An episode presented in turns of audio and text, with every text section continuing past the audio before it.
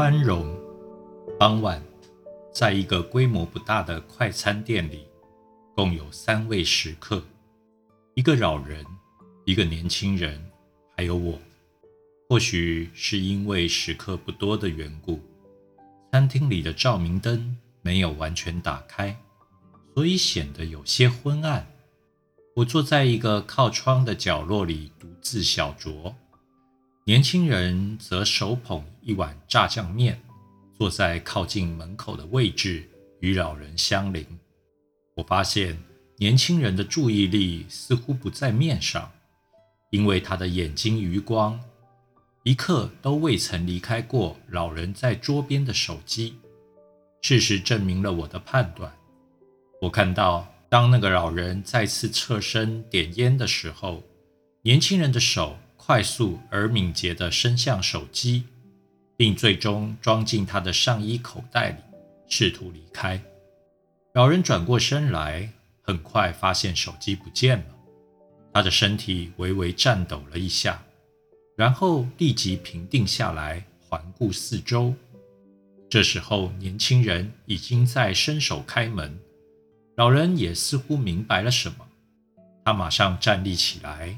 走向门口的年轻人，我很替老人担心。我认为以他的年老体衰，很难对付一个身强体壮的年轻人。没想到，老年人却说：“小伙子啊，请你等一下。”年轻人一愣：“怎么了？”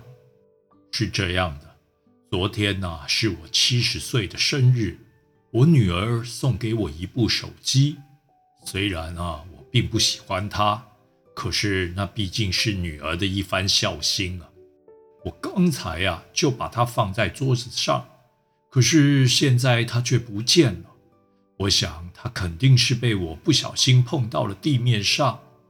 我的眼花的厉害，再说弯腰对我来说也不是一件太容易的事。能不能麻烦你帮我找一下？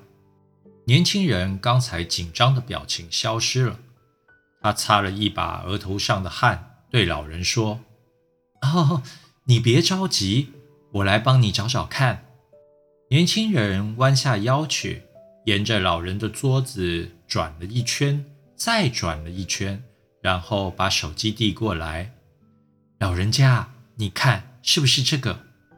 老人紧紧握住年轻人的手，激动地说。谢谢，谢谢你，真是不错的小伙子。